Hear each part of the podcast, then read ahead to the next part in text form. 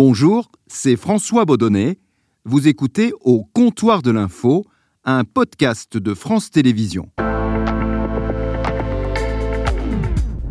Au comptoir de l'info, François Baudonnet.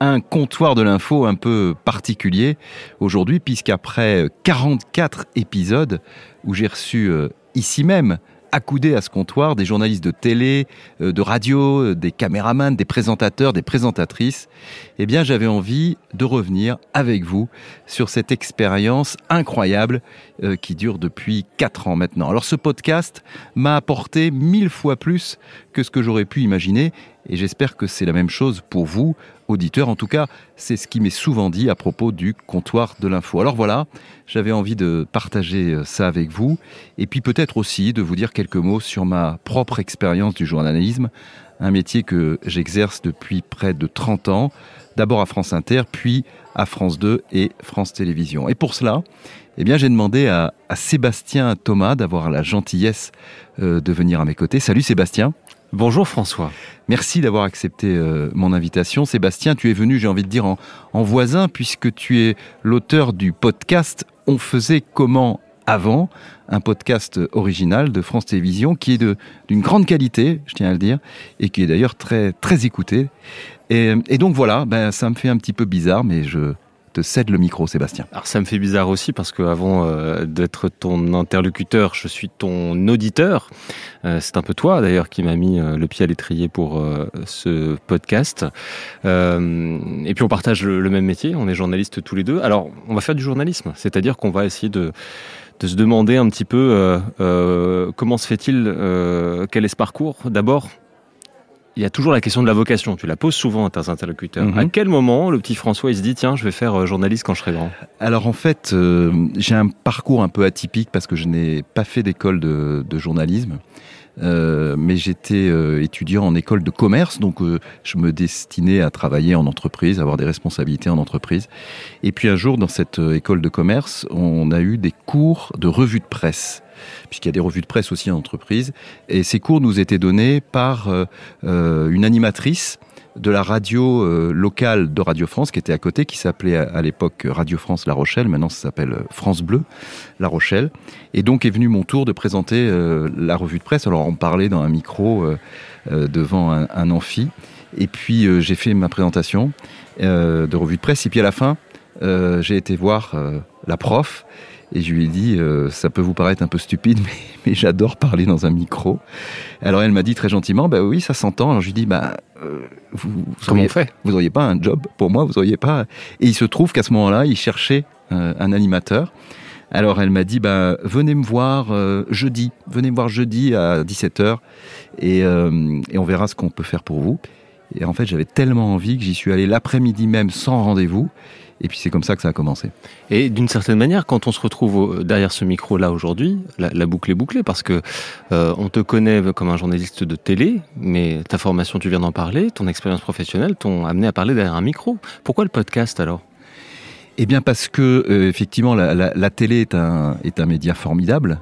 Euh, j'y ai passé et c'est pas terminé des années des années très fortes et la radio et, l'audio de manière générale, et donc le podcast, euh, c'est une autre force. Je dirais le, rapport qu'on a à la voix, ce qu'exprime la voix euh, devant, euh, devant un micro, c'est incroyable. Quand on entend quelqu'un parler, on s'imagine plein de choses.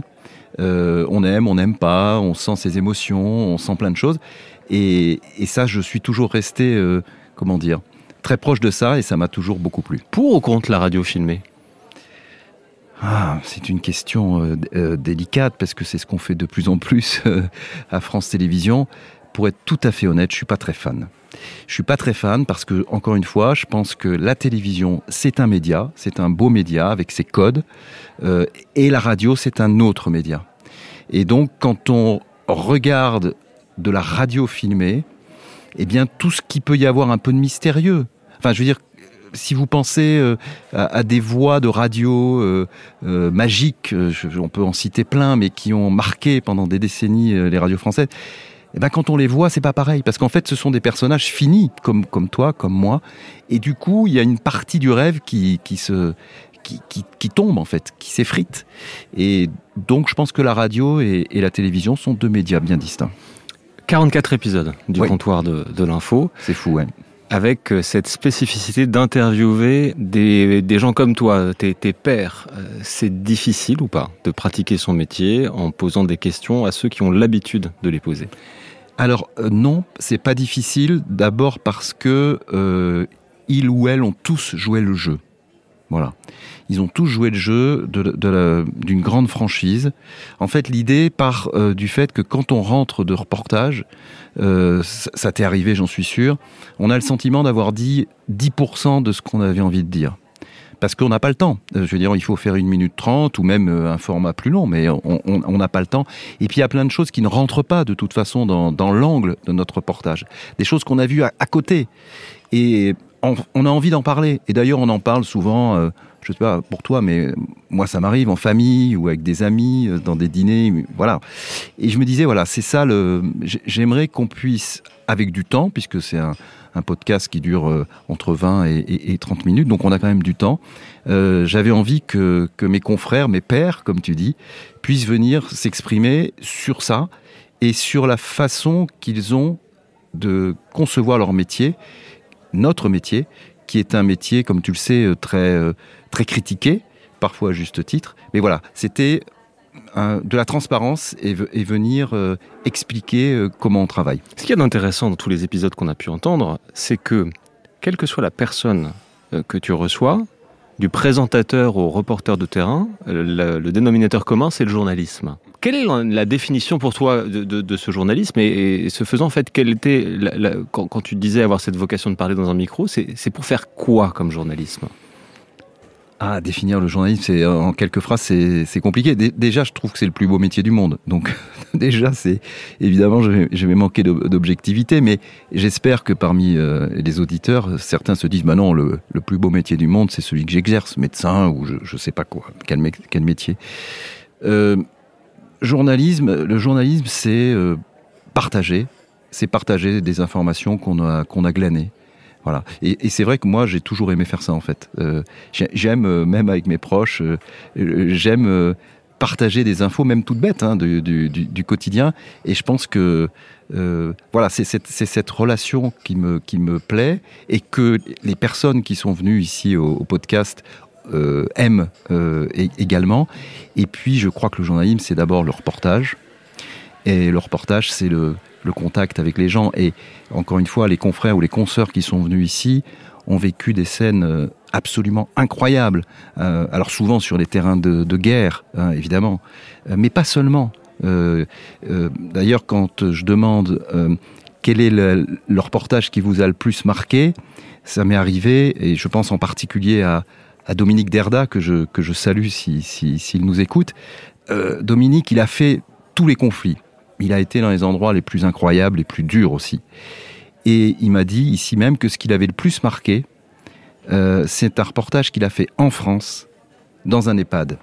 Parce qu'il il avait passé plusieurs jours, il avait suivi une personne, etc., euh, jusqu'à son décès. Et euh, c'était le plus émouvant pour lui. Alors qu'il avait connu des choses, on va dire, tellement plus forte peut-être, je ne sais pas si on peut dire ça, ailleurs. Donc voilà, journalisme c'est ça. Mmh. Est-ce qu'il y a une crise de foi en ce moment? Parce que euh, on l'entend aussi au cours de tes entretiens, il y a une question sur, tu l'as vu évoluer ce métier en 30 ans, de par la technique et puis de par aussi cette euh, profusion de canaux d'information. Euh, et certains euh, de nos confrères parfois moi aussi, moi je m'interroge sur le sens que je donne à mon, métier. Est-ce que c'est ton cas et qu'est-ce quel regard plus globalement tu portes sur l'évolution du métier? Oui, je m'interroge beaucoup et d'ailleurs c'est aussi évidemment l'un des objectifs du podcast au comptoir de l'info. Euh, D'abord, je crois que on a de moins en moins de moyens financiers globalement euh, dans le journalisme. Euh, et donc ça veut dire que moins de moyens financiers, du coup ça veut dire qu'il faut aller plus vite. Et donc si on a moins de temps, euh, c'est compliqué pour vérifier une information. On, un journalisme de qualité euh, est quand même pas toujours, parce que parfois on peut aller très vite et faire un très bon reportage dans l'urgence, bien sûr.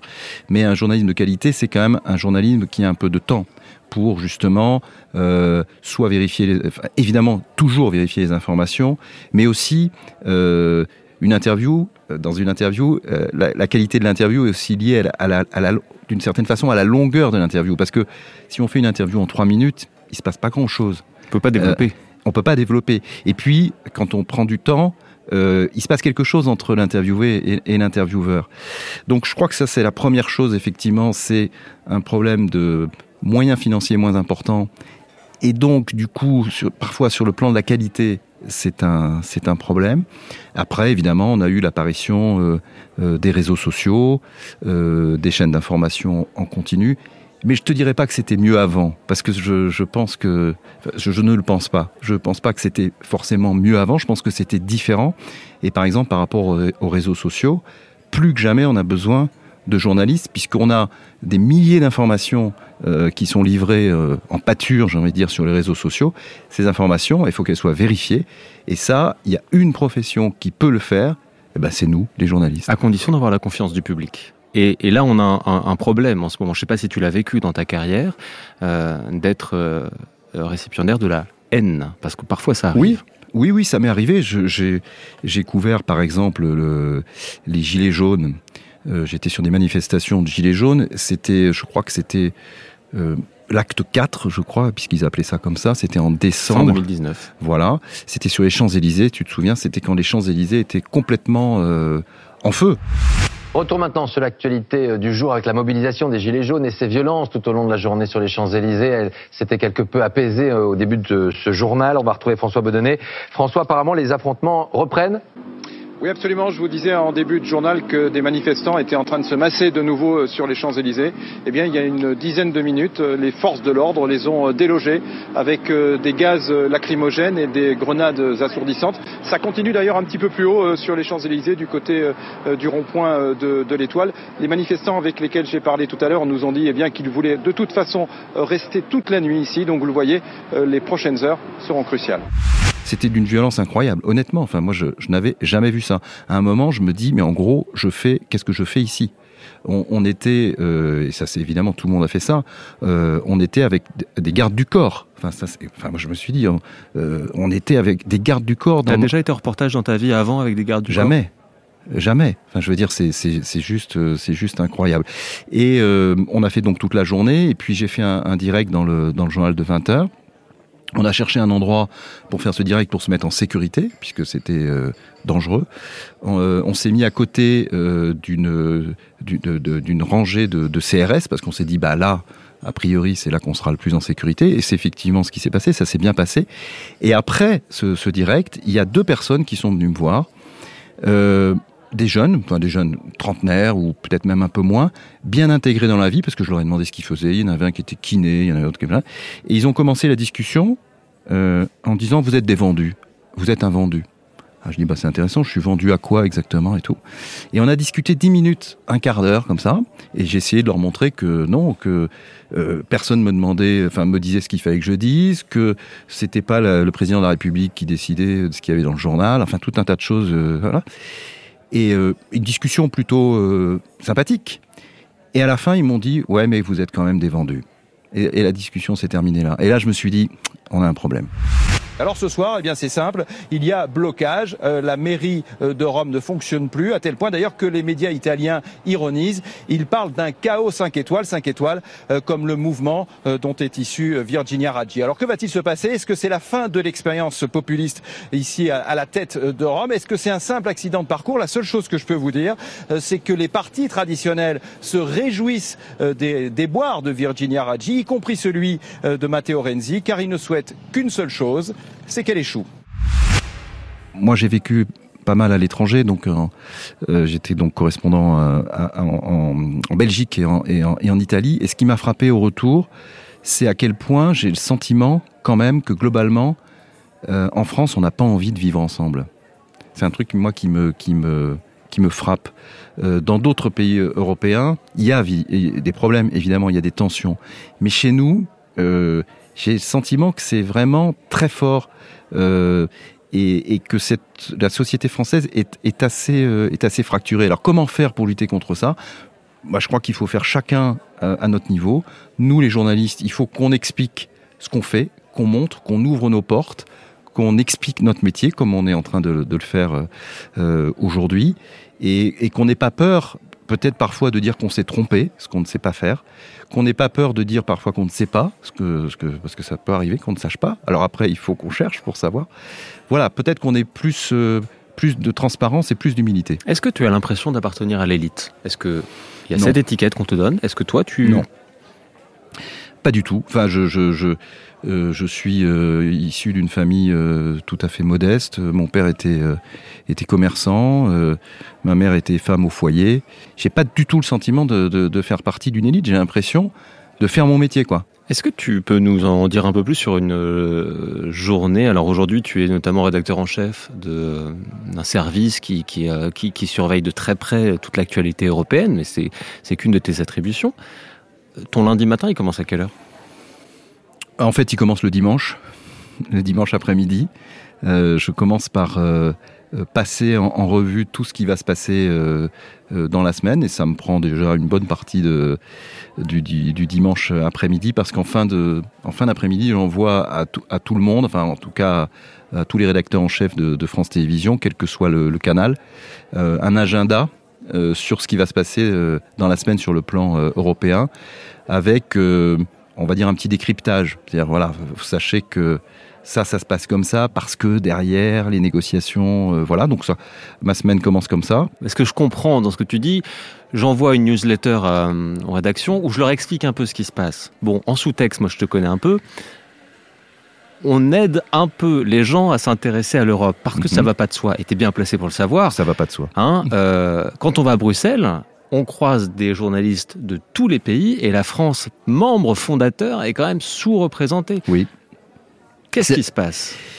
Alors il y a plein de, il y a plein d'explications. Euh, bon, alors déjà il faut quand même noter que France Télévisions a un, un correspondant euh, à Bruxelles, ce qui n'est pas le cas de tous les médias français. Euh, en gros, il y a France Télévisions et Radio France qui ont chacun un correspondant. Pour Radio France. Parenthèse, combien la télévision publique allemande a-t-elle de correspondants à Alors, ils, ils, en ont au moins six fois plus que nous. Et c'est pas un cas isolé, je veux dire. La plupart des grands pays européens, c'est à peu près la même chose. Oui, même, les Anglais, euh, même après le Brexit, alors ils ont un peu réduit la, voilure, mais ils ont quand même plus de. La BBC a plus de correspondants que nous. Alors il y a plein de raisons. D'abord, il y a une raison qui ne devrait pas être, c'est qu'effectivement, je pense que il y a quand même une forme de désintérêt euh, en France euh, par rapport à la chose européenne, ce qui est une erreur. Hein. On doit s'intéresser à Bruxelles parce que les grandes décisions, même de notre quotidien, sont prises à Bruxelles. Donc ça, on a un problème français, je pense, euh, typiquement là-dessus. Après, il y a aussi des raisons historiques euh, qui sont un peu...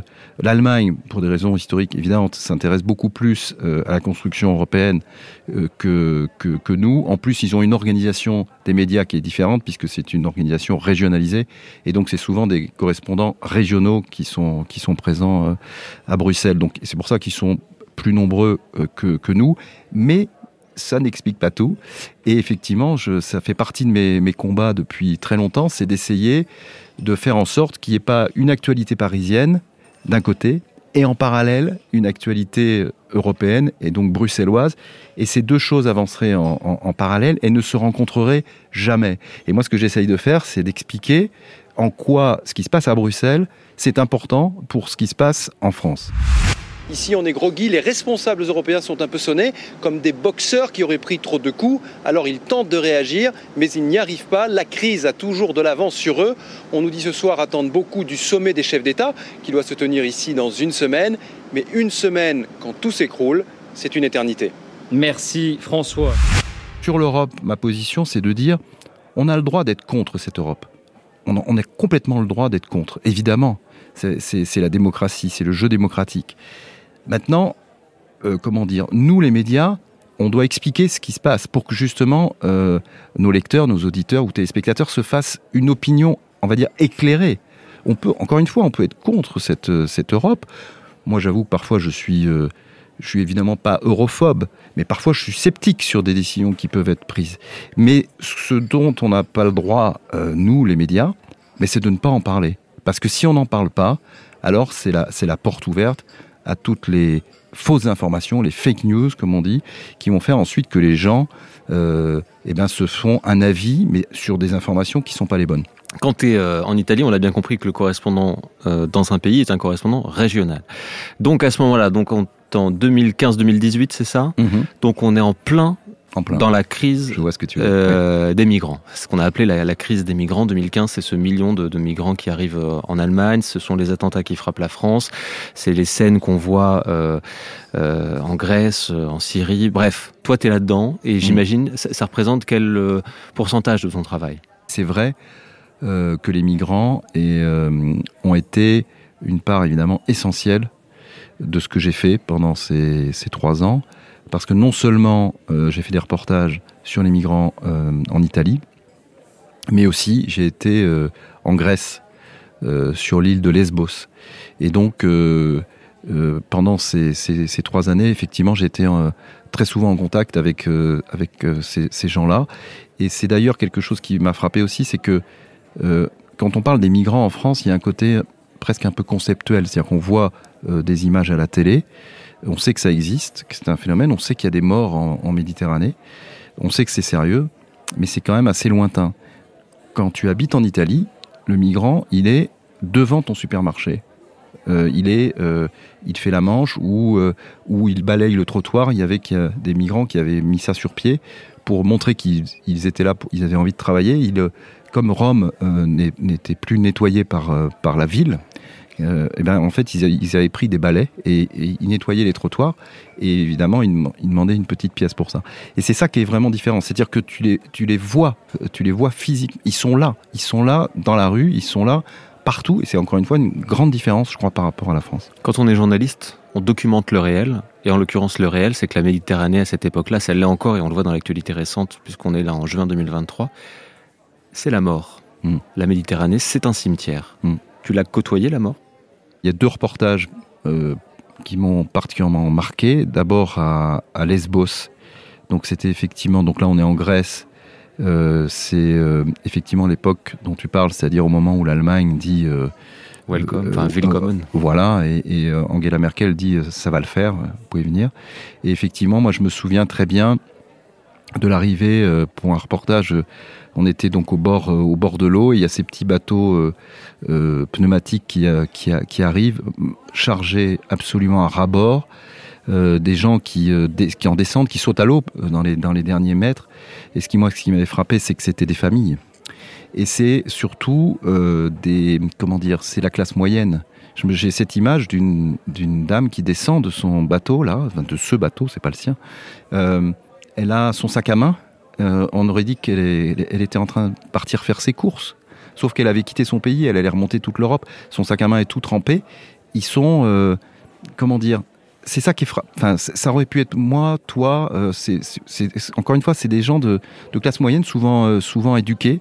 Et, là, on s'est retrouvés nous avec une autre famille, une famille d'Afghans. Il y avait le père, la mère et je crois trois enfants. Et euh, donc on fait notre métier, c'est-à-dire qu'on va, les filmer au moment où ils débarquent, etc.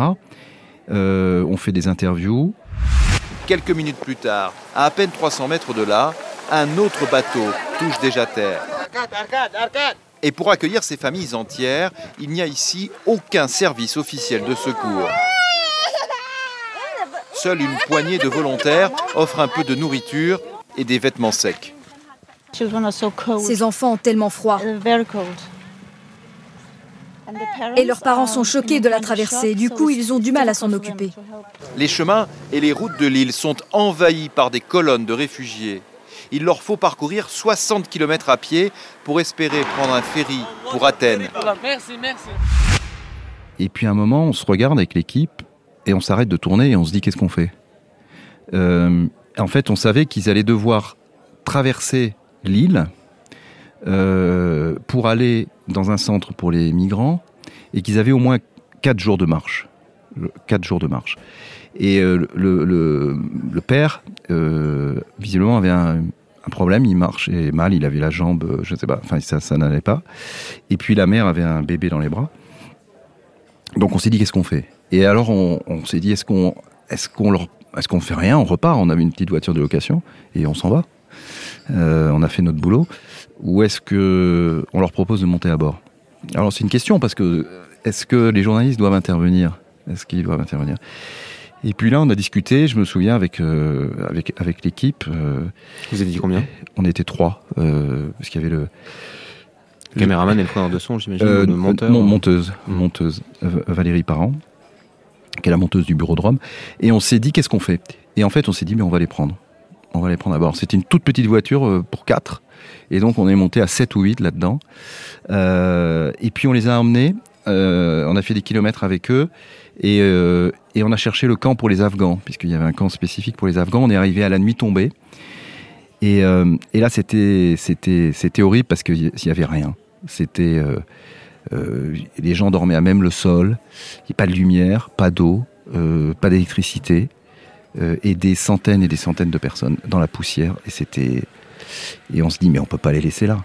C'est pas possible. Il faut qu'on les emmène dans un endroit humain. Enfin, et euh, j'étais en contact avec des ONG et je les ai appelés. Ils m'ont dit non, non, vous devez les laisser là parce que sinon, euh, si vous les laissez pas là et que vous les amenez euh, dans la ville, euh, la police va les ramener de toute façon au camp et ça va être un enfer. Ils vont même devoir peut-être y aller à pied. Il faut qu'ils soient, qu'ils soient là. Donc du coup, ce qu'on a fait, ben, on a sans se le dire d'ailleurs, on s'en a discuté après, on a pris chacun euh, l'argent liquide qu'on avait dans, nos poches. On leur a donné discrètement parce que on sentait que c'était pas sûr, quoi. Que si, on, si les autres voyaient qu'ils avaient de l'argent, ils allaient peut-être se faire voler. Et puis, euh, on a échangé des, contacts euh, sur les réseaux sociaux en espérant d'avoir de, de, leurs nouvelles. Et puis, on, et puis, on est parti. Voilà. Et est-ce que le journaliste doit aussi à un moment être engagé? Parce que là, en ce moment, on vit euh, l'époque des permacrises, euh, on vit dans un monde tourmenté. Est-ce que le rôle du journalisme n'est pas à l'avenir aussi de prendre position un petit peu plus fortement? En tu le fais un petit peu, pardon, hein, François, hein, mais dans tes plateaux, quand, quand tu éditorialises un peu sur l'Europe notamment. Je crois qu'on peut pas. Alors, toute la question, effectivement, objectivité, honnêteté, etc. Est-ce que l'objectivité existe quand tu es journaliste? Moi, je crois pas. Je crois que ce qu'il faut, c'est être honnête. Euh, ça, c'est vraiment la, base. Euh, après, particulièrement en ce qui concerne le climat euh, et le réchauffement climatique qui nous touche tous, je crois qu'on a un rôle vraiment essentiel, euh, vraiment important. Et, euh, et, on doit dire ce qui se passe. On, doit, le, on doit le dire. Et je pense qu'on doit même changer notre façon de travailler euh, et notre, notre façon de faire, faire des reportages. Quand, par exemple, il y a quelques jours, le ministre des Transports annonce qu'il demande une réduction sur les tarifs des autoroutes pour l'été, on comprend pourquoi il fait ça. Parce que c'est vrai qu'avec l'inflation, il y a des gens qui ont, plus, cher, oui. plus les moyens de partir en vacances. Mais je pense qu'on peut pas faire le reportage euh, sans dire que ça, ça, pose quand même un problème. Si on, si on pousse les, les, les Français à prendre leur voiture, eh ben on va augmenter, euh, on va augmenter la pollution.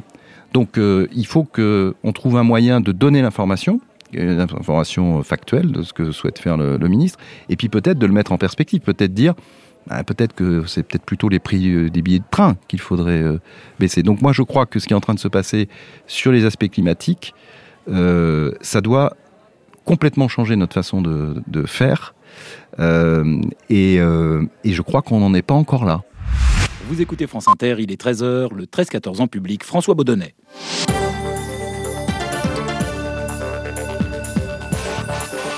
Bonjour.